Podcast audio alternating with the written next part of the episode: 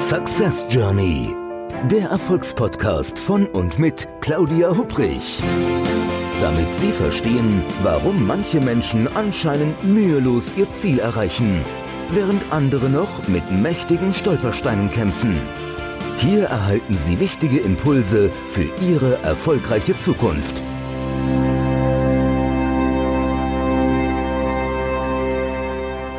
Ein herzliches Willkommen zu einer neuen Episode des Podcasts Success Journey, dem Podcast mit Tipps, wie Sie erfolgreich Ihre Ziele erreichen. Mein Name ist Claudia Hupprich und ich freue mich, dass Sie wieder mit dabei sind. Ich habe heute einen ganz spannenden Gesprächspartner für Sie hier ins Studio mitgenommen. Er ist Nordlicht, also ist gebürtiger Lübecker. Und wenn er nicht mit dem Motorrad unterwegs ist, dann ist er vielleicht bei einem seiner fünf Patenkinder. Er ist Hobbydartspieler und er sagt über sich selber, dass er Methodenspender ist. Ich glaube, das muss er uns gleich erst mehr erklären. Lieber Heiko, Heiko Zieroth ist hier im Studio. Lieber Heiko, schön, dass du da bist. Ähm, herzlich willkommen. Ja, hallo, liebe Claudia. Ganz herzlichen Dank erstmal, dass ich bei Success Journey dabei sein darf ich freue mich riesig. Und wir hatten ja schon ein, einige Vorgespräche und da ging es ja auch schon ganz gut zur Sache. Mhm. Ich hoffe, dass wir heute ganz, ganz viel für die Hörerinnen und Hörer da draußen äh, auf die Straße bringen können, sozusagen. Das, das werden wir machen. Ich würde sagen, das ist jetzt quasi unser Versprechen direkt am Anfang beim Podcast, oder? Absolut. Absolut. da können wir, uns, können wir uns gleich darauf äh, verständigen und vereinbaren. Alles klar. Du, Heiko, ich habe direkt erstmal am Anfang eine Frage, weil ich habe so einen Gedanken jetzt die letzten Tage irgendwo mit mir rumgeschleppt. Und zwar sagte ein Kunde zu mir vor ein paar Tagen, als ich ihm erzählt habe, dass ich mein Manuskript fürs neue Buch fertig habe, sagt er, Mensch, Frau Hubrich, wissen Sie was? Ich bewundere das, Sie sind so zielstrebig. Und ich habe mich natürlich gefreut erstmal, ich habe das als Kompliment genommen und bin aber aus dem Gespräch raus und habe gedacht, wie zielstrebig bin ich eigentlich? Also so, wenn ich zum Beispiel, weiß ich nicht, montags morgens aus dem Bett irgendwie in den Alltag kommen soll, da fehlt mir manchmal so ein bisschen die Zielstrebigkeit. Ähm, sag mal, bist du zielstrebig oder sind Ziele für dich wichtig im Leben? Also sagen wir mal so, ähm, wenn ich mir etwas vornehme, was ich gerne erreichen möchte, dann kann mhm. ich sehr zielstrebig und auch durchaus sehr hartnäckig sein. Mm, ich kann mich aber genauso gut, und ich finde, das ist auch enorm wichtig für die Menschen, äh, mal gehen lassen oder auch mal ziellos durch die Gegend irren. Also mir fällt das immer dann auf, wenn ich in, in privaten Momenten bin, dann muss ich gar nicht besonders zielstrebig oder zielorientiert sein hm. oder mich irgendwelchen Zielen immer wieder verschreiben. Da kann ich mich sehr gut gehen und auch fallen lassen. Im Business-Kontext bin ich, äh, um auf die Frage jetzt konkret zu antworten, schon sehr zielstrebig, ja. Und das hat mir in den letzten 25 Jahren, die ich ungefähr in der freien Wirtschaft unterwegs bin, sehr geholfen an, an, an sehr vielen Stellen.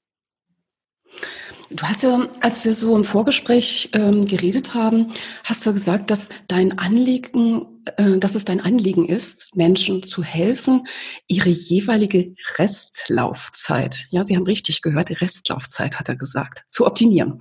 Ähm, hat das dann auch was mit Zielstrebigkeit zu tun? Das hat vor allen Dingen was mit, äh, mit Zufriedenheit und Erfüllung zu tun, weil mhm äh, weil ich einfach eine, eine magische Erfahrung, nenne ich das jetzt einfach mal, ohne dass ich irgendwie spirituell äh, wirken möchte, was ich tatsächlich auch gar nicht bin, ähm, aber äh, Begegnung gehabt oder ein, ein magisches Erlebnis gehabt mit einer nahestehenden Person, die schwer erkrankt ist und ich ab dem Moment wusste und die, die, die ich begleitet habe und, und äh, die heute auch wieder in eine Gesundung gekommen ist, ähm, aber diese Situation, die sehr schwer und sehr ähm, krisenbehaftet, sehr intensiv war, die hat mich eins gelehrt, nämlich, dass es, äh, dass es sehr schnell gehen kann, dass uns gar nicht mehr so richtig viel Restlaufzeit zur Verfügung steht. Also unsere mhm. Restlaufzeit läuft jetzt in diesem Moment und sie, sie verkürzt sich. Und ich glaube, das ist uns oft nicht bewusst. Wir machen so viele Dinge, die nicht gut sind für uns und äh, am Ende wundern wir uns dann irgendwann, wenn wir krank werden oder wenn wir die Dinge doch nicht erledigt haben, so wie wir sie vielleicht gerne hätten erledigen wollen. Und uns läuft die Zeit davon. Und das ist aus dieser magischen Begegnung oder aus diesem magischen Ereignis durchaus Schicksal behaftet ähm, herausgekommen für mich. Und seitdem kämpfe ich darum und noch mehr, als ich eh schon immer getan habe, dass die Menschen darauf achten, dass sie Dinge tun, die gut sind für sie, mhm. dass sie sich in den Dingen, die sie tun, verbessern, damit ihnen diese Zeit eben auch eine bessere Zeit äh, wird. Und äh, das würde ich jetzt nicht unbedingt in zielstrebig packen, sondern das würde ich eher in bewusst Leben packen. Äh, Im Sinne von, Mensch, äh, wie, wie ist es eigentlich bei dir? Tust du die Dinge, die dich erfüllen, die dich glücklich machen, die dich happy machen, die, äh, die, dir ein, ein Glücksgefühl bereiten? Und interessanterweise, vielleicht magst du berichten, wie es bei dir ist, aber bei mir ist es so, dass ich mit diesem Thema Erwachsenenbildung, Persönlichkeitsentwicklung, Training, Coaching, Mentoring ähm, für mich eine, eine unglaubliche Erfüllung finde und eine unglaubliche Leidenschaft entwickle, die mich richtig, richtig, richtig glücklich macht. Und ich möchte nichts anderes mehr tun. Und äh, das wünsche ich so vielen, denen ich dabei helfen darf, eben das auch in der Art zu entdecken. Ich denke auch, das entdecken zu dürfen. Also das kommt mir so mhm. teilweise im Coaching, dass ähm, ich habe schon mit vielen Menschen gearbeitet, die, wenn ich dann genau von dem, was du eben gerade jetzt gesagt hast, äh, mit den Reden und sagst, wie glücklich sind sie denn eigentlich? Und das, ja, das ist, wie, wie, glücklich darf ich denn sein? Und wo ich denke, maximal glücklich. Ja? Also wir dürfen uns allen ja. entsprechend äh, da wirklich die Erlaubnis dazugeben. Und wir, die meisten Menschen, so wie du es eben auch schon gesagt hast, merken erst, wie wichtig das eigentlich ist. Ähm, sich wohlzufühlen im Leben, aus jedem Tag auch irgendwo das Beste. Und damit meine ich nicht das Maximum, dann für sich das Beste zu machen, einen Tag zu leben, äh, den auch wirklich zu genießen. Das, das merken die meisten erst, wenn es anders kommt, ne? wenn es einen Schicksalsschlag ja. gibt, ähm, entweder bei einem selber oder im näheren Umfeld, dass man dann auf einmal irgendwo denkt, holla, ähm, wo möchte ich denn eigentlich hin und wie möchte ich mein Leben gestalten? Also mir fällt dazu, ja. mir fällt eine Situation ein, ich überlege gerade die ganze Zeit, ich komme nicht drauf, es ist, irgendein einer der Speaker im deutschsprachigen Raum, der sich, da saß ich im Publikum, stand selber nicht auf der Bühne, ähm, der stellte sich hin und hatte ein, ähm, wie sagt man denn, so ein Maßband dabei aus ähm, mhm. aus äh, Papier. Und das hatte 80 Zentimeter oder paar 80 Zentimeter und er fing an und sagte, naja, Sie ähm, also wir kommen alle mit einer entsprechenden Lebenserwartung, statistisch zumindest zur Welt und ähm, sie haben die ersten Jahre entsprechend in der Schule, das ist bestimmt schon hinter ihnen. Und dann hat der Schnipp mit einer Schere den ersten Teil abgemacht und dann haben sie studiert oder das oder dies gemacht, nochmal Schnipp.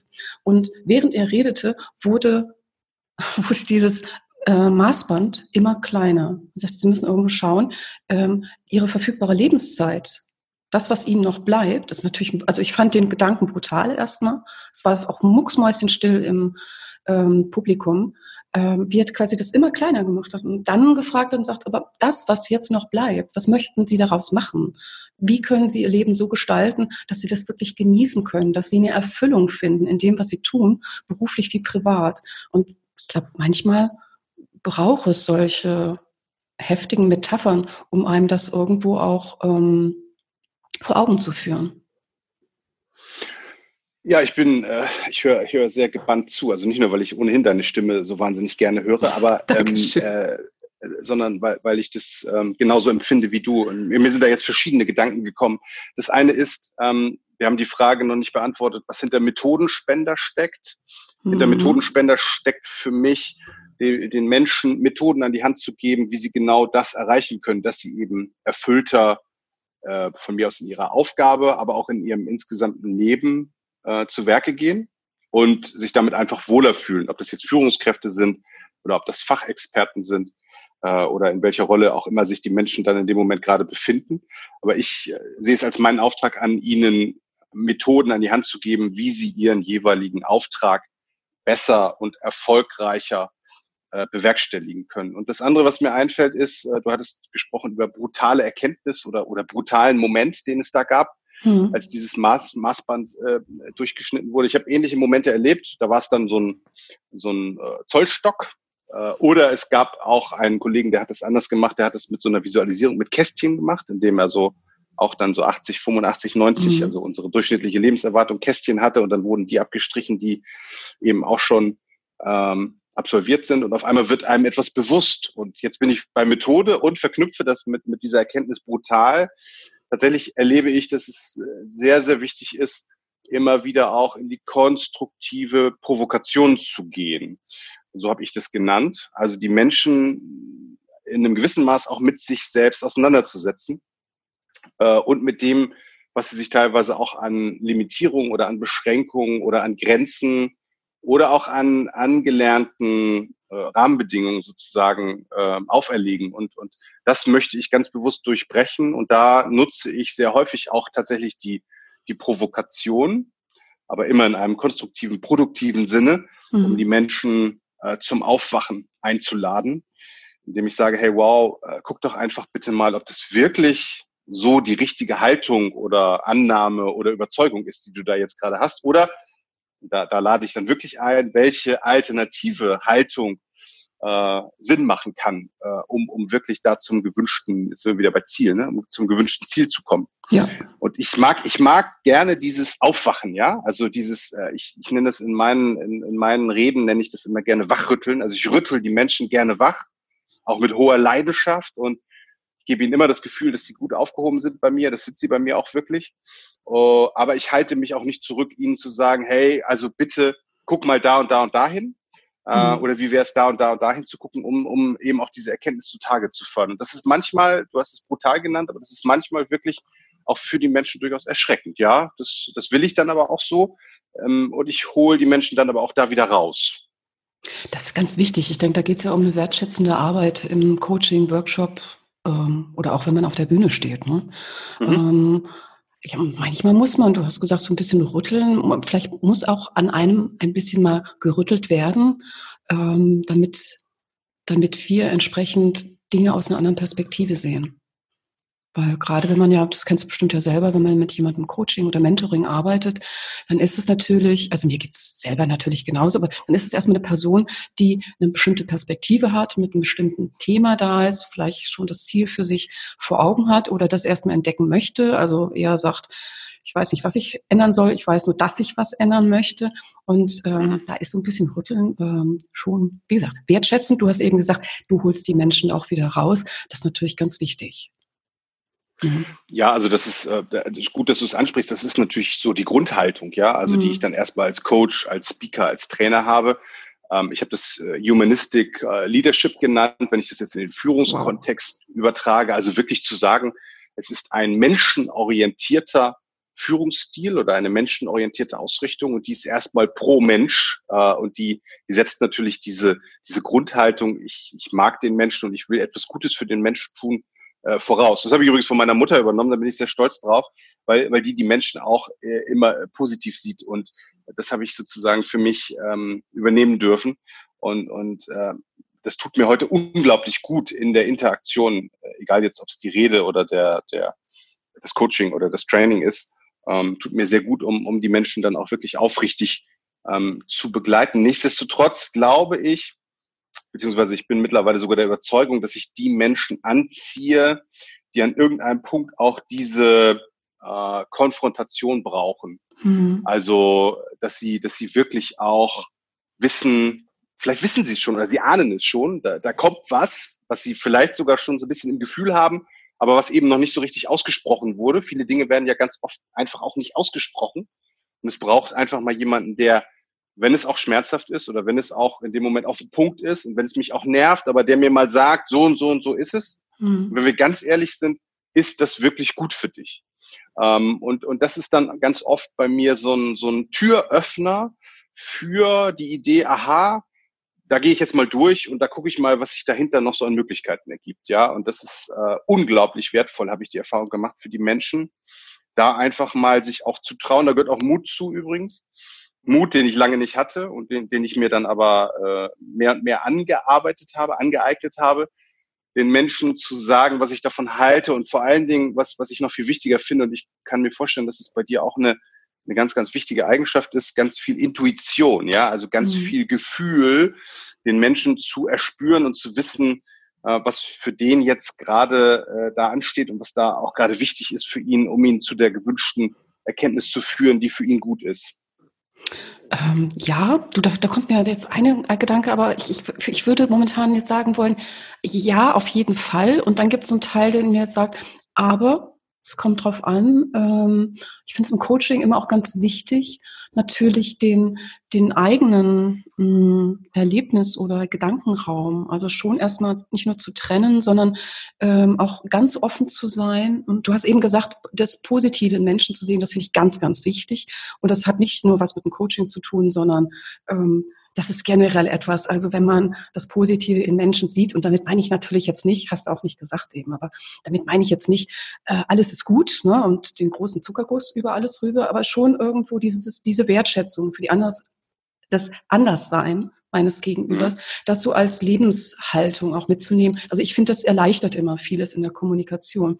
Aber um mhm. jetzt sich auf den initialen Gedanken zurückzukommen, ist, ich denke, es ist aber auch wichtig, im Gespräch mit Menschen ähm, die eigene Sicht der Dinge auch anzubieten, aber auch zurückzuhalten. Also es ist für mich die richtige Balance. Nur weil ich denke, dass ich vielleicht weiß, was mein Gegenüber doch am besten tun sollte, ähm, das aber jetzt nicht unbedingt rauszulassen, ähm, sondern eher darauf zu vertrauen. Und das hat für mich dann auch wieder was mit Mut zu tun, ähm, dass die Lösung in diesem Mensch, in diesem Gesprächspartner, der mir da gegenüber sitzt, auch schon drin ist. Und das nicht unbedingt die Lösung ist, die für mich jetzt die richtige wäre, wenn ich in seinen oder ihren Schuhen stecken würde. Weißt du, was ich meine?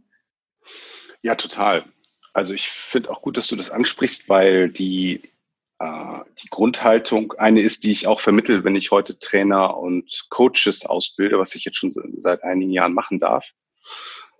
Und ich bin großer Fan davon und ich habe mich da sehr äh, ich habe da sehr hart an mir gearbeitet, äh, am liebsten den Klienten und den Trainingsteilnehmer und den Gast in meiner Rede, wenn das so die drei Formate sind, mhm. zu seiner eigenen Erkenntnis kommen zu lassen und hervorragend damit umgehen zu können, dass diese Erkenntnis für ihn jetzt gerade die richtige und die beste ist. Äh, wohingegen ich vielleicht zu einer anderen Erkenntnis gekommen wäre für genau. ihn oder sie, und aber mittlerweile das hervorragend zurückhalten kann und hervorragend akzeptieren kann. Und das ist ein, äh, ein großer, äh, aus meiner Sicht aber sehr, sehr wichtiger Wachstumsprozess oder Entwicklungsprozess, den ein guter Trainer, Coach, Speaker aus meinem Verständnis äh, durchmacht und, und äh, aufbaut im Sinne von die, die, die Erkenntnis wirklich bei demjenigen zu lassen, äh, der sie hat hm. Und eben auch da wieder zu gucken, was ist gut daran und wie kann derjenige das jetzt genau äh, in dem Fahrwasser sozusagen für sich nutzen, ja? Also, und nicht jetzt zwingend, das habe ich nie gemacht, meine Lösung als die beste zu empfinden und die demjenigen aufzudrücken, aufzuoktuieren. Äh, das, der Schuss geht nach hinten los, weil es ist eben meine beste Lösung, aber nie die beste Lösung vom anderen. Und ich möchte, das, da fand ich deinen dein Einwand eben ganz toll, Räume öffnen. Ich möchte Räume öffnen, die die Menschen selbst entdecken wollen und wo sie sagen, oh wow, da, da liegt eine Chance irgendwo für mich in irgendeiner Ecke, die will ich aufgreifen, ergreifen und, und für mich dann äh, in, einen, in einen neuen Flow oder in eine neue Entwicklungsrichtung mhm. oder in eine neue Chance oder so kommen. Und das ist tatsächlich etwas, was, was auch wieder so ein bisschen Methode und Handwerk ist, was aber auch eine große äh, Disziplin braucht, eine große Selbstdisziplin, gerade Unbedingt. wenn du, und das wirst du vielleicht auch selbst bestätigen können durch, durch die langjährige Arbeit mit Menschen, gerade wenn du viel erlebt hast. Du hast natürlich oft die Lösung für denjenigen oben aufliegen. Also du wüsstest eigentlich relativ schnell, was muss der tun, um irgendwo hinzukommen. Aber das ist eben nicht der beste Weg und ist vor allen Dingen nicht sein Weg oder ihr genau. Weg. Und also vielleicht will er oder sie aber harte da Arbeit gar nicht manchmal. hin. Ja. Also ich habe das teilweise genau. auch schon gehabt, gebe ich jetzt ganz offen zu, wir sind ja so unter uns. ähm, ja. Aber dass ich im Coaching irgendwo saß und ich habe äh, hier ähm, in dem Büro dann irgendwie so zwei wunderschöne Ledersessel und da sitzt man so und dann spricht man. Aber ich so denke, das liegt doch auf der Hand, was eigentlich zu tun ist. Und mhm. wenn ich das dann anbiete, vielleicht, früher hätte ich das ein bisschen also eher gemacht als heute. Heute kann ich mich da zurückhalten. Aber da habe ich teilweise gemerkt, da bin ich in dem Sessel so richtig so runtergerutscht, weißt du, wie in einem Comic. Und ich das mhm. gibt's doch gar nicht. Und, und im Grunde genommen geht's aber darum, nein, das ist meine Lösung. Das ist nicht die Lösung des Gegenübers. Und du hast eben gesagt, so schön, äh, für Trainer, Coaches etc., äh, Speaker, ich würde das Ganze erweitern wollen, du. Das hat, glaube ich, nichts mit der eigentlichen Beruf oder Berufung zu tun. Ich denke, das Thema meine Lösung ist nicht unbedingt die Lösung für den Gesprächspartner. Das ist auch für jede Führungskraft für jeden Mitarbeiter.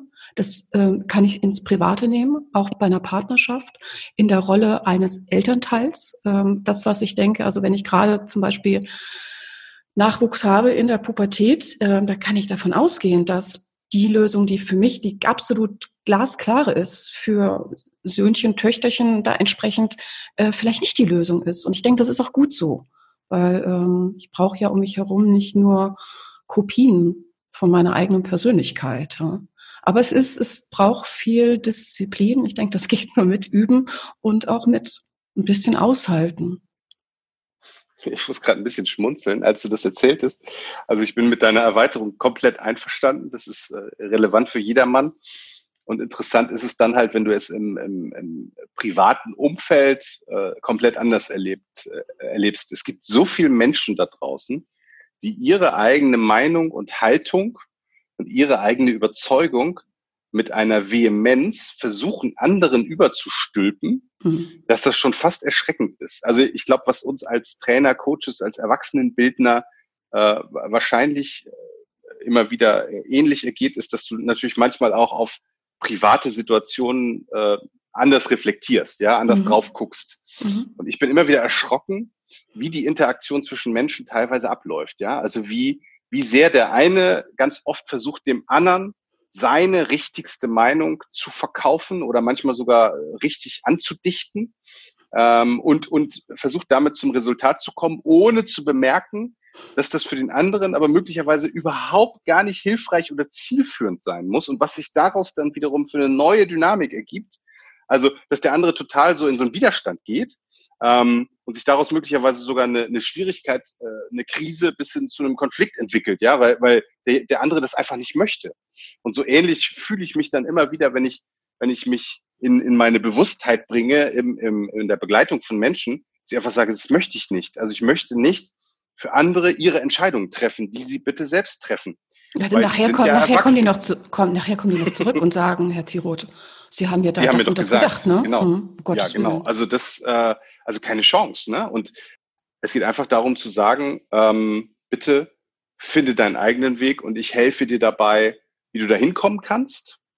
Ich bin der Begleiter sozusagen auf diesem Weg, aber es geht nie um meine Wirklichkeit oder meine Realität, sondern es geht um deine Sicht auf die Dinge und um das, wie du eben besser werden kannst und wachsen kannst, dich genau. weiterentwickeln kannst. Also ich, ich habe mal, ich weiß überhaupt nicht, ob die Geschichte überhaupt stimmt. Ich habe mal gelesen, dass Schmetterlinge nur lila Töne sehen können im Garten.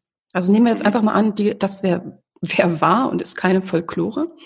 Dann kommt mir das so vor, als wenn man mit einem Schmetterling über das Farbspektrum diskutieren würde. Ja, und der kann nur lila sehen und das andere sind, glaube ich, Grautöne, wenn ich es richtig verstanden habe.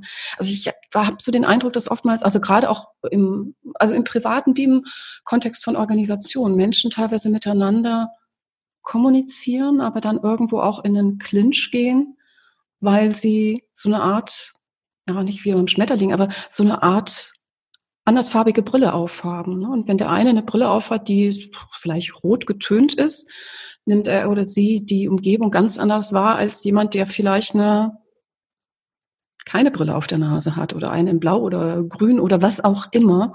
Ähm, und anstatt mal diese Brille abzusetzen, zu überlegen, wie nimmt mein Gegenüber denn eigentlich das wahr und was ist da vielleicht an Interessanten für mich irgendwo auch zu erkennen.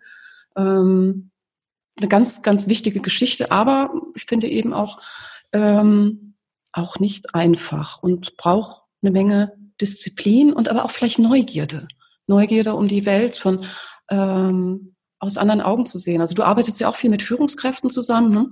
Und ähm, ich denke auch gerade da ist es unheimlich wichtig, aus der eigenen Perspektive auch mal rausgehen zu können und ähm, die Perspektiven entweder meiner Peers, also Kolleginnen und Kollegen oder auch der Mitarbeiterinnen und Mitarbeiter wahrzunehmen, die dann natürlich eine andere ist. Also ich kann mich dran erinnern, muss ich kurz erzählen, es ist ein paar Jahre her, ähm, da habe ich einen äh, Vorstand eines Mittelständlers unterstützt und der sagte dann irgendwann im Gespräch, sagte, Frau Hubrich, warum können meine Mitarbeiter nicht unternehmerisch denken?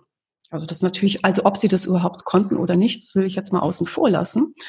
Aber was dahinter steckte, als wir dann so ein bisschen in die Details rein sind, war quasi der Frust, warum können die Mitarbeiter nicht diese unternehmerische Perspektive, die er natürlich als Unternehmer hatte, die nicht auch annehmen?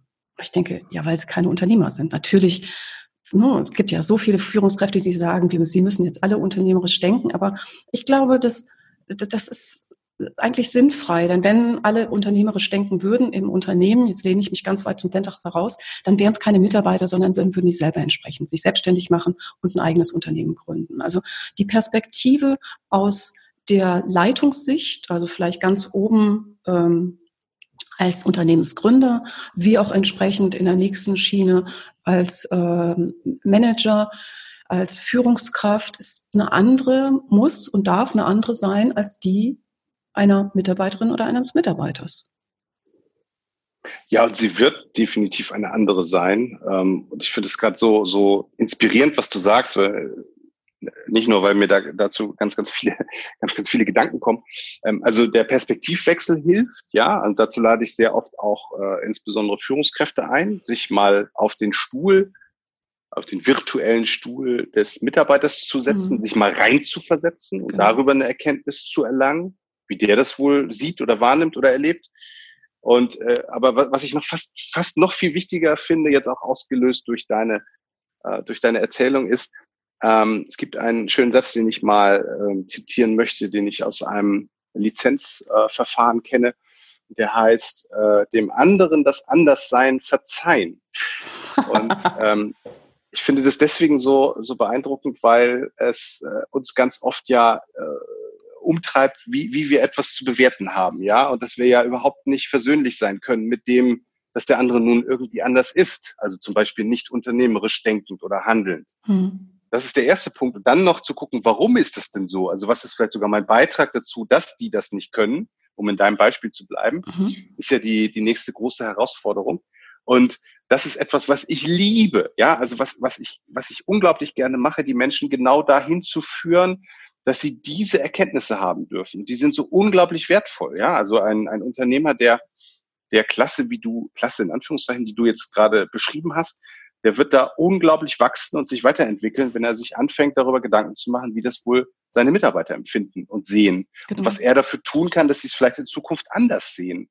Und wie er sich damit fühlen kann, dass sich das dann so entwickelt oder dass es vielleicht heute auch anders ist. Ne? Ich will aber noch ein anderes Beispiel nennen. Und zwar habe ich eine Rede etabliert, hm, die ich als Impulsvortrag im Moment sehr häufig halte. Und das, da geht es um das Thema Nörgeln als Chance. Okay. Ähm, das geht nämlich in die gleiche Richtung. Ich stelle immer wieder fest, dass Führungskräfte oder Verantwortliche oder egal, Projektleiter, du kannst es eigentlich für jede Richtung projizieren, immer wieder Schwierigkeiten damit haben, wenn, wenn Menschen bestimmte Verhaltensmuster an den Tag legen. Stell dir also die Situation vor, du bist im Meeting und da sind irgendwie Menschen, die, die weißt du schon, die werden, die werden nörgeln und die nörgeln immer wieder. Ja, also ah, nörgeln das, ja. ist ja so ein Thema, was genau, was, was uns unglaublich umtreibt. Ja, also du schreibst ihnen ja automatisch sofort etwas zu, warum sie nörgeln und was, was dahinter steckt und was dann auch automatisch äh, sozusagen mit diesen Menschen zu tun ist. Ja, also dass du musst sie aus dem Meeting werfen, du musst sie maßregeln, du musst, du musst sie klein halten. Einige, äh, einige gewagte Thesen sagen sogar missachten, also acht, beachte dieses Nörgeln gar nicht, wenn das jetzt in, in diesem Beispiel im Meeting passiert. Und ich sage halt, was ich gerne äh, aufräumen möchte, wo ich gerne helfen möchte, ist dieses Nörgeln zu hinterleuchten. Was ist eigentlich der Auslöser von Nörgeln? Dazu begebe ich mich ja schon auf die andere Seite, nämlich auf die mhm. Seite des Nörglers. Was macht das mit mir? Also was löst das bei mir aus? Und der dritte mhm. Schritt ist dann zu gucken, wie kann ich denn jetzt damit umgehen? Also wie kann ich souverän, sicher, zielführend damit umgehen, wenn mir dieses Verhaltensmuster von Menschen angeboten wird? Und das ist im Moment gerade so wahnsinnig augenöffnend für alle, die in diesen Vorträgen sind, das ist das, was ich erlebe und was mir erzählt wird. Also mhm. nicht, weil ich mich jetzt gerade selbst feiern will, sondern weil ich das beobachte, dass die halt endlich so, so einen Weg finden, ah Mensch, wie, wie kann ich es denn jetzt machen? Ja, wenn, wenn einer, welches, das ist jetzt Beispiel Nörgeln, aber wenn irgendein Verhaltensmuster angeboten wird und ich nicht so richtig weiß, wie ich damit umgehen soll. Das ist ein guter Punkt, genau. Das müsste nicht nur das Nörgeln sein, aber ich, also ich muss jetzt echt mich outen. Also wenn jemand so mhm. richtig so, so, ein, so ein Nörgler ist, so ein Berufsnörgler, ich finde das fürchterlich. Also in Meetings ist ich, was mache ich damit? Also ich selber, ähm, ich, ich habe für mich so eine Metapher entwickelt, dass ich teilweise denke, der oder die braucht das. So wie andere vielleicht mit ähm, Sonnenenergie funktionieren, funktioniert der Nörgler mit Nörgeln. Und das ist mhm. manchmal, glaube ich, auch gar nicht so, als meine Erfahrung, manchmal ist das gar nicht so, so böse oder so ähm, negativ gemeint. Es gibt Menschen, die erstmal quasi mit dem, der negativen Perspektive anfangen. Das ist einfach deren, deren Fokus, würde ich jetzt mal sagen. Aber es ist gar nicht so böse gemeint irgendwo. Ne? Ähm, ich glaube, dass ja, die wenigsten Nörgler das jetzt machen, um irgendwie äh, andere Menschen zu ärgern, sondern ganz im Gegenteil, eher ähm, das Negative in etwas zu, zu beleuchten, äh, da entsprechend auch auf Risiken hinzuweisen. Aber es ist natürlich, je nachdem, wie man gepolt ist, also wenn man eher so aus dem Optimistenlager kommt, ist das natürlich unglaublich nervig. Das, das Optimistenlager ist toll, das hat mich gerade angesprochen. Ähm, mein nächstes Buch wird sein Nörgeln als Chance. Mhm. Weil, weil ich dieses Thema äh, als Aufhänger stellvertretend nehmen möchte für alle möglichen Verhaltensmuster, die uns da so begegnen. Und ich bin komplett bei dir. Also es, es, es, es ist ja durch irgendwas ausgelöst, ja. Und ich habe in meiner Coaching-Ausbildung auch eine, eine ganz, ganz wichtige Methode mitgenommen, die heißt, finde den positiven Kern. Ja, und genau dahin geht die Reise. Also was ist denn positiv daran, dass dieser Mensch das jetzt so sieht? Genau. Dazu, dazu müssen sich, das weiß ich, gerade Führungskräfte und gerade emotionale Führungskräfte oft nahezu sogar zwingen, weil sie ihre, ihre Emotionen dann im Zaum halten äh, dürfen, idealerweise. Ähm, aber das ist ein, ein, ein schaffbarer Prozess, weil ich anfangen kann, mich damit auseinanderzusetzen, was treibt denn diese Menschen, nehmen wir das Beispiel die Nörgler, tatsächlich um? Und das ist eben auch das, was ich in diesem Impulsvortrag tue, dass ich, dass ich einen, einen riesen Blumenstrauß aufmache, was eigentlich alles an Verhaltensmustern, äh, an Verhaltenseigenschaften, an Auslösern hinter Nörgeln stecken kann.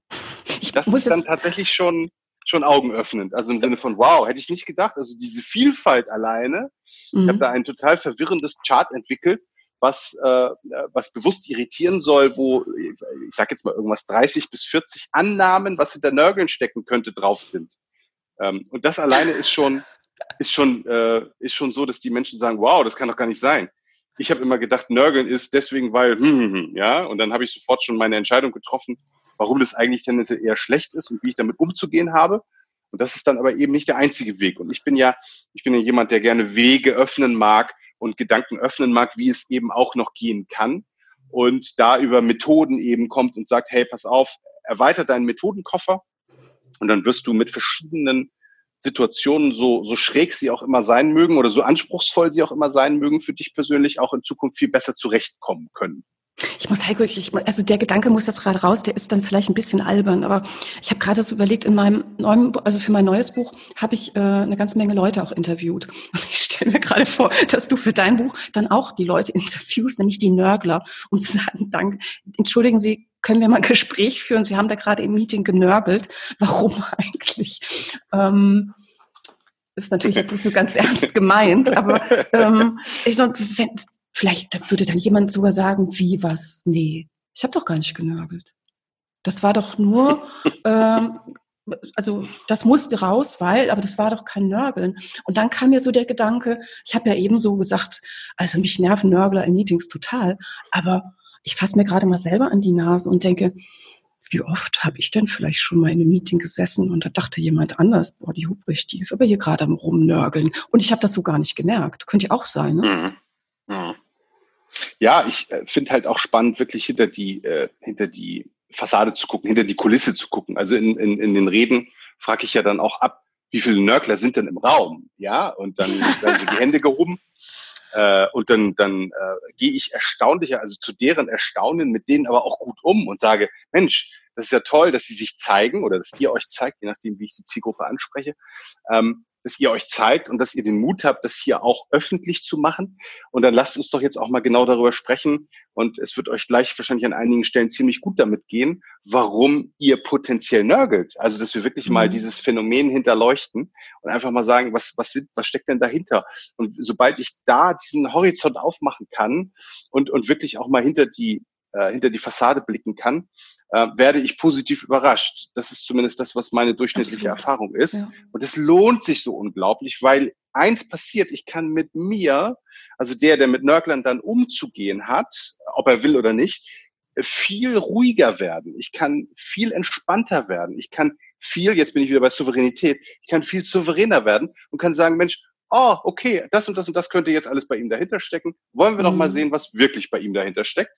Mhm. Und dann habe ich doch schon eine produktive Art gefunden, mit ihm oder ihr, es klingt jetzt so, als wenn es nur männliche Nörgler gäbe, es gibt auch weibliche Nörglerinnen, ähm, äh, einen Weg da gefunden, ich jetzt mit, mit ihm oder ihr umzugehen. Nee, nee, musste auch nicht. Also, das war jetzt nur mal so eine These. Also nur mal ganz theoretisch, ja, nur mal ganz, ganz, ganz theoretisch gedacht.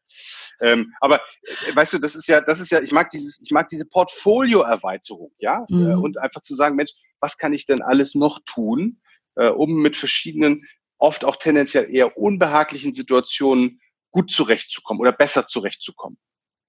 Du, das ist ein, also ich denke, das ist, da, da geht es ja wieder um diesen Perspektivwechsel. Ne? Du hast vorhin das ja schon gesagt, sich einfach mal in die Situation der anderen Person hineinzubegeben, das vielleicht also auch mit Neugierde das auszuhalten. Und ähm, wenn wir jetzt beim Thema Methoden sind, ähm, ich gebe so unheimlich gerne den Zuhörerinnen und Zuhörern das Podcast irgendwo so auch den einen oder anderen Impuls mit. Da gibt's ja auch tolle Methoden, um das wirklich zu tun. Also sprich, ähm, wenn man das noch nicht gemacht hat, hört sich das vielleicht erst ein bisschen merkwürdig an, aber wirklich sich mal auf den anderen Stuhl zu stellen, äh, zu stellen, Quatsch, zu setzen, meinetwegen auch zu stellen, wie auch immer. Mhm. Ähm, ich kann mich an eine Situation erinnern mit einem Coachie, der kam zu mir äh, mit einer bestimmten, hatte eine Geschäftsidee und hat das auch versucht schon umzusetzen und das hat nicht funktioniert. Und dann erzählte er mir lange irgendwie, ähm, warum diese Idee alles so toll ist. Und er war absolut, er konnte nicht begreifen, warum seine tolle Idee floppte. Und dann haben wir was ganz Simples gemacht. Wir haben eben drei Stühle hier ins Büro gestellt und äh, der eine Stuhl war für ihn gedacht, der andere Stuhl war für seinen potenziellen Kunden und da gab es noch eine dritte Person. Also ich mag das jetzt gar nicht so im Detail erzählen, worum es ging. Und ich hatte, ich habe immer so Tücher hier, bunte Tücher zum Jonglieren und habe auf jeden Stuhl ein buntes Tuch gelegt, um zu sagen, okay, das eine ist Ihre Lieblingsfarbe, dann nehmen wir die Lieblingsfarbe Ihres Kunden mögliche und entsprechend von der dritten Person und habe ihn einfach eingeladen, sich mal auf den anderen Stuhl zu setzen. Und dann passierte was total Verrücktes. Also er guckte mich erst an und ich, er musste es nicht sagen. Ich habe es in seinen Augen gesehen, dass er dachte, ey, was ist denn das für ein Kindergartending? Ne? Also, wir sind doch hier nicht beim, wie hieß das früher, wenn immer ein Stuhl weggenommen wurde? Äh, die Reise nach Jerusalem. Kennst du das? Also ja, ich hatte ja. so den Eindruck, ich hatte ihm, als er, er, guckte mich so an, als wenn ich ihm vorgeschlagen hätte, ich mache jetzt mal die Musik an und wir spielen beide die Reise nach Jerusalem. Und mhm. er setzte sich dann, dann doch auf den Stuhl und dann habe ich doch mal das Szenario erklärt und habe gesagt, jetzt stellen Sie sich mal vor, Sie sind jetzt in der Rolle nicht in Ihrer eigenen Gedankenwelt, sondern eben der von der anderen Person. Was geht Ihnen so durch den Kopf? Ähm, und, und, und. Und ich musste ihn gar nicht mehr so richtig einladen, in dieser Rolle zu kommen. In dem Moment, wo er quasi Kontakt mit seiner Sitzfläche und der Stuhlfläche dann hatte, war echt, war, waren die Gedanken frei. Und er guckte mich mit großen Augen an und sagte, oh Gott, so habe ich das ja noch gar nicht gesehen. Das geht ja gar nicht. Das müsste doch ganz anders dann so und so funktionieren im Prozess, damit es wirklich erfolgreich wird. Und was soll ich sagen? Der Kerl hatte recht. Also ist raus dann entsprechend aus dem Büro und hat dann gesagt, ja, mache ich. Ne? Und dann mache ich das so und so und so und Ende entsprechend dran. Und siehe da, es hat funktioniert. Aber er musste dafür entsprechend erst aus dieser eigenen Perspektive, also die einfach mal verlassen und nicht nur zu überlegen, also er ist ähm, wirklich so ein Gedankenmensch, blaudominant, sag ich immer, ähm, auch mal so in diese Gefühlswelt von seinen Kunden rein und wie der Kunde eigentlich das erlebt, erleben würde, ist natürlich immer theoretisch, ne? solche Rollenspiele. Aber was bei dem Kunden eigentlich ankommt in dem aktuellen Setting. Und das äh, finde ich jedes Mal total spannend. Also kann ich auch jeden unserer Zuhörerinnen und Zuhörer nur einladen, wirklich das mal zu machen. Entweder so Stühle in den Raum oder man kann ja entsprechend auch einfach diese Position mal beschreiben, macht man ein Blatt Papier, Kunde draufgeschrieben, packt das irgendwo in den Raum und stellt sich da mal hin und überlegt, wie geht's den Menschen in dieser Position und die eigene Rolle entsprechend zu verlassen. Das ist vielleicht etwas, was du bestimmt auch irgendwo mit ähm, deinen Kundinnen und Kunden ab und mal machst, wenn du sagst, dass du, ich, mir gefällt das Wort ja immer noch, mit Methodenspender bist. Das ist ja ein super Wort. ja, danke für das Feedback. Ja, ich feiere dein Beispiel gerade total, weil, äh, weil diese, diese Mechanik, die du da nutzt, die ist ja auch Methode, ja. Also mhm. du setzt jemand auf einen anderen Stuhl und du machst es jetzt auch noch schön mit, mit, ich nenne das gerne, entschuldige bitte dafür, aber ich nenne das gerne mit Shishi, ja, also mit Shishi drumherum, auch noch mit Farben Ey, und so weiter. Ich wollte gerade sagen, ja, meine Tücher nein, sind doch nicht nein, Shishi, ich bitte schön. dich. Nein, nein, also ich habe nie so schöne gut. Tücher gesehen. Aber, äh, also weißt du, aber äh, es geht ja um Methode. Also was, was machen wir? Wir laden die Menschen dazu. Ja. Also die erste Methode ist ja, du irritierst. Ja, du baust den Raum auf einmal um holst mhm. Tücher oder wie auch immer. Äh, und, und dann ist der ja schon mal in einer anderen Wachheit, ja, Klar. dein Klient. So. Das andere ist, dann lädst du den ein, das zu erleben. So, und dann gibt's natürlich immer noch so diesen Punkt, hm, mache ich das, mache ich das nicht? Lasse ich mich jetzt darauf ein oder nicht? Ähm, oder, oder verlasse ich jetzt fluchtartig den Raum, weil, weil ich denke, oh, um Gottes Willen, was nimmt das hier für Formen an? Dann hat er sich darauf eingeladen, das wirst du geschafft haben durch deine besondere Art der Ansprache, also auch eine Methode oder der Einladung, die du ausgesprochen hast, vielleicht auch eine Nutzenargumentation warum ihm das jetzt wahrscheinlich eine bestimmte Erkenntnis bringen kann. Und alles ist ja letztendlich eine Aneinanderreihung von Methoden, die wunderbar übersetzt werden können in jeden Kontext. Und das ist genau das, was ich im Moment gerade erfolgreich da draußen tue, nämlich dass ich das, was ich aus Training und aus Coaching weiß und gelernt habe und auch vor allen Dingen erlebt habe, genau wie dein Beispiel jetzt gerade, ähm, übersetze für Menschen, die ein Interesse daran haben, im Rahmen dieser Methoden die sie sich dann selbst aneignen oder für sich übernehmen können, einfach besser zu werden und erfolgreicher zu werden. Zum Beispiel im Umgang mit Mitarbeitern, zum Beispiel im Umgang mit Kolleginnen und Kollegen, zum Beispiel im Umgang mit Klienten. Und das mhm. ist eben genau das, was hervorragend funktioniert. Und das ist, das sind ja verschiedene Mechaniken und Techniken und, und Tools oder Methoden, ähm, die, die, die einfach, äh, die einfach das gewünschte Resultat bringen. Und das ist so gigantisch, weil das, weil das, weil das wirklich die Menschen weiterbringt und, und ihre eigenen Grenzen sichtbar, spürbar ja. erweitert. Und das, das feiere ich total. Also ich, ich äh, bin voll in deinem Film. Und ich, ich finde das immer so, kennst du bestimmt auch, ich finde das so toll, wenn man dann im Gegenüber auf einmal sieht, so pling, also mhm. da passiert was. Manchmal ist es ganz offensichtlich, manchmal denkt man, hm, was ist da jetzt passiert und fragt dann halt nach. Aber so, so das zu erleben, dass jemand eine andere Perspektive auf einmal annehmen kann und dann so ein Aha-Erlebnis hat. Sagt, ach, habe ich so noch nie nicht gesehen. Auch eine gute Idee. Also ich finde das ganz toll und ähm, mir gefällt dieses Wort Methodenspender auch so sehr, ähm, dass es etwas ist, was ähm, also ich habe so ein Bild vor Augen, das muss ich jetzt kurz erzählen, weil ich die ganze Zeit habe, so wie so ein wunderschöner große, ähm, wie sagt man, Glasgefäß, wo man reingucken kann und da sind ganz viele bunte, schillernde, was auch immer, vielleicht Kugeln drin, jede Kugel eine Methode und das zu spenden, zu geben, zu verschenken. Ja, dass dieses Aha-Erlebnis für Menschen noch viel einfacher erlebbar wird. Ähm, das finde ich ganz toll, weil also gerade jetzt so das, was wir so im Coaching ja machen ähm, mit unseren Kundinnen und Kunden, das ist ja kein Hexenwerk, das muss man jetzt einfach mal sagen, sondern es ist ähm, einfach das Know-how, die Erfahrung, Bezug auf Methoden und das anzubieten mit einem entsprechenden Bauchgefühl auch oftmals, zu sagen, das könnte was sein, wir gucken oder wie geht es Ihnen entsprechend damit? Und ähm, ja, dann irgendwann dieses Leuchten in den Augen von die Menschen, der einem da gegenüber sitzt, ähm, dann auch wahrzunehmen und, ich muss ganz ehrlich sagen, auch zu genießen. Also ich finde das, finde das ganz, ganz toll. Mhm. Ich, bin, ich bin da komplett bei dir. Also gerade diese unausgesprochenen Rückmeldungen von Klienten, ähm, weil du einfach ein Strahlen in den Augen oder im Gesicht oder ein, ein, ein sich öffnendes Gesicht oder einen sich öffnenden Körper, also körpersprachlich sich mhm. öffnenden Körper wahrnimmst. Ich glaube allerdings, äh, Claudia, da, da bin ich nicht ganz bei dir, hm, dass es für alle Zuhörerinnen und Zuhörer, du hast wahrscheinlich eine extrem wertige Klientel als Zuhörerinnen und Zuhörer, aber so leicht ist. Das glaube ich mhm. eher nicht. Also mhm. viele Dinge sind nicht kompliziert, wenn ich weiß, welche Technik oder welche Methode gerade verwendet wird. Aber es ist natürlich auch wichtig zu verstehen, wann setze ich welche Methode ein in Technik und, mhm. und äh, in welchem Kontext nutze ich sie und wie setze ich sie vor allen Dingen auch erfolgreich um. Und da gehört natürlich schon auch ähm, viel Erfahrung dazu. Und da, dazu gehört sicherlich auch, dass wir, vielleicht auch wir beide, das äh, kann ich jetzt für dich natürlich nicht mit in Anspruch nehmen, aber für mich sage ich, dass, dass viele Methoden auch von mir ausprobiert wurden und dann manchmal auch erstmal nicht geklappt haben. also nicht zum gewünschten Resultat geführt haben. Ja, da habe mhm. ich vielleicht so einen Perspektivwechsel mit Stuhl gemacht, ähm, also den, den Stuhl angeboten, den jemand, auf den jemand sich setzen darf.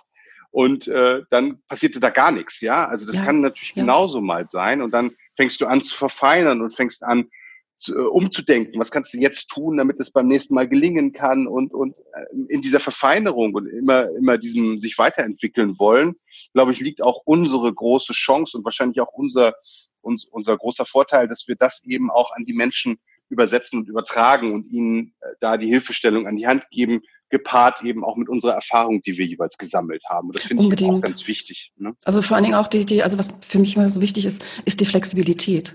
Also jetzt mhm. ähm, diejenigen, von, äh, die uns zuhören, also keine Angst, ich setze nicht, ich, wenn man bei mir ins Büro kommt, packe ich nicht immer die drei Stühle aus. Ähm, da gibt's auch natürlich viele andere Methoden. Muss das aber sagen, also mit einem Grinsen irgendwo, also es, ich habe mir sagen lassen, es gibt schon den einen oder anderen Coach, der vielleicht auch seine Lieblingsmethode, ihre Lieblingsmethode hat, da muss man natürlich unheimlich aufpassen. Also sagt man doch, glaube ja. ich, irgendwie, derjenige, der einen Hammer hat, für denjenigen, der einen Hammer hat, sieht alles wie ein Nagel aus, oder war das umgekehrt? So in der Richtung, mm. weiß, was ich mm. meine. Mm. Ähm, ja. Also genau das ist ja das Wichtige entsprechend, mit Feingefühl Dinge anzubieten, ähm, die dann hoffentlich klappen, aber kenne das auch, das, was du schon gesagt hast, das ist natürlich keine Garantie. Es kann auch sein, dass man sagt, hm, ging jetzt irgendwie nicht. Da sind wir nicht einen Schritt weitergekommen, dann muss man entsprechend, ähm, muss man was anderes anbieten und hat dann hoffentlich entsprechend genug Methoden, Kompetenz irgendwo auch im Köcher, um das zu spenden, ne, zu spendieren.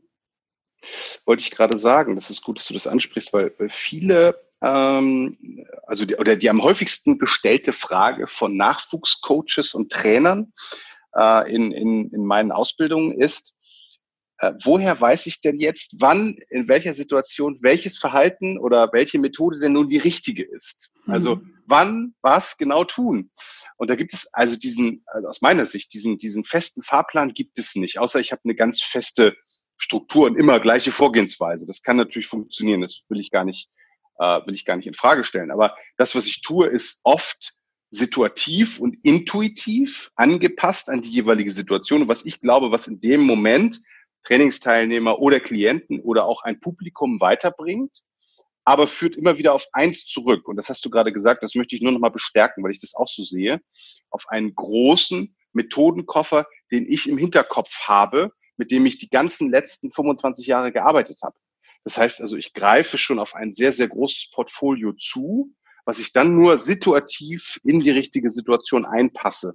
Und das ist natürlich etwas, was dann erst nach und nach aufgebaut werden kann, mhm. was ich nicht von heute auf morgen, indem ich jetzt zum Beispiel ein Methodenbuch lese, quasi für mich äh, äh, abschließen kann, sondern wo es darum geht, es immer weiter zu erweitern.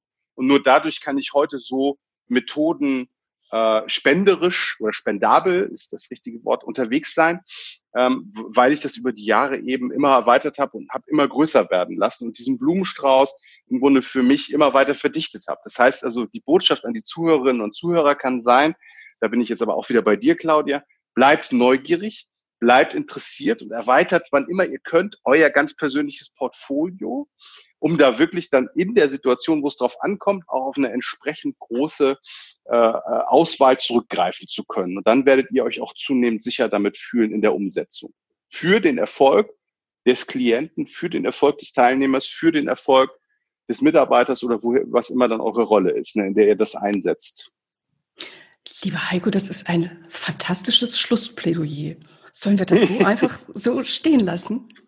Mir ist das auch gerade aufgefallen. Wir, wir, von mir aus können wir das gerne so stehen lassen. Ja, das war nicht geplant, aber das äh, könnte das Ganze so als Conclusio äh, quasi abrunden. Ja, ja. Weil, also mir fallen noch ganz, ganz viele Fragen ein an dich, aber ich glaube, da machen wir einfach dann noch mal eine separate Session. Was hältst du davon?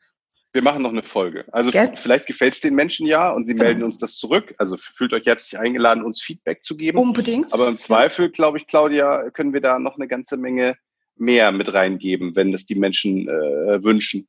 Also du bist heute echt mein Stichwortgeber. Pass auf, zum Thema, ähm, was kann man da alles noch so machen und lernen und so. Ich, ich habe noch ein Thema, ähm, zum Thema Podcast und Feedback. Also Feedback natürlich wie immer, liebe Zuhörerinnen, liebe Zuhörer, äh, einfach runter in den Kommentaren, je nachdem, über welches Podcast-Portal es geht, iTunes, Spotify, ähm, bei wie heißen denn die jetzt? Das ist bei Bertelsmann, ähm, RTL, die haben jetzt auch was, da bin ich auch mit dabei.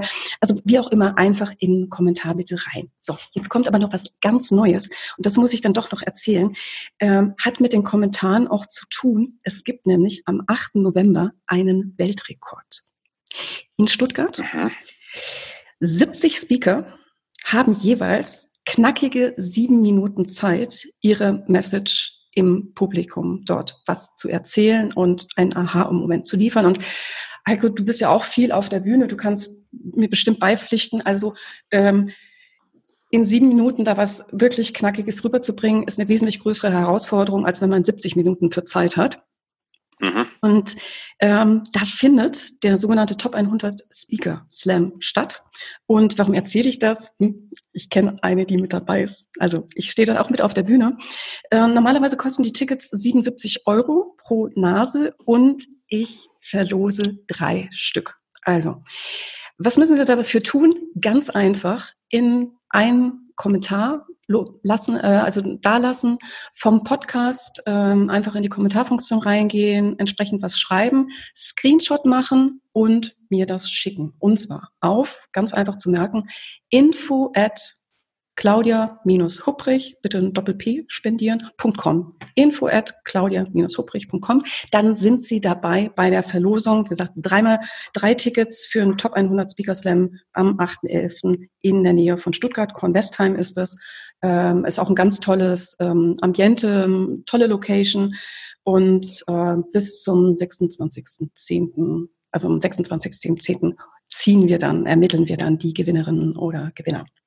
So, das war das noch zu Sachen Kommentare. Das musst du natürlich unbedingt raus. Heiko, jetzt noch zu dir. Wenn man über dich noch mehr erfahren möchte oder dich kontaktieren möchte, wie macht man das am besten?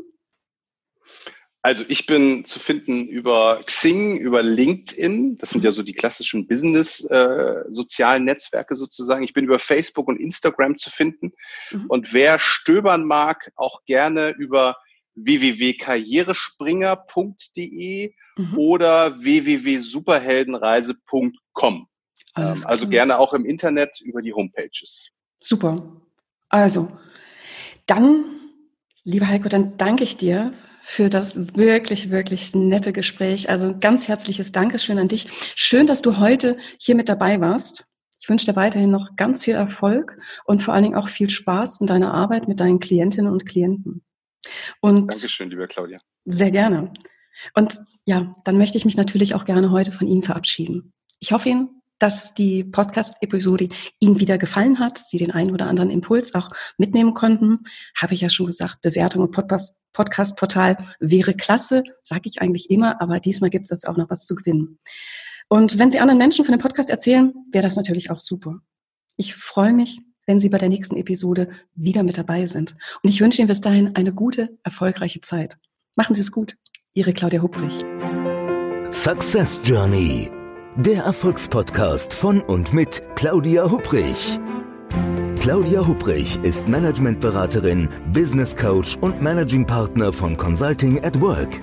Sie berät seit mehr als 20 Jahren Menschen und Unternehmen, die sich entweder in Veränderungsprozessen befinden oder sich in solchen befinden wollen. In ihren Vorträgen, Coachings und Workshops gibt sie Impulse für mehr Klarheit, Motivation und Umsetzungskompetenz, damit sie das kleine oder große Stück Veränderung erreichen, welches sie sich wünschen. Und kostenlose Impulse, wie Sie an Ihr Ziel gelangen, finden Sie auch unter www.claudia-hupprich.com. Schauen Sie gleich vorbei.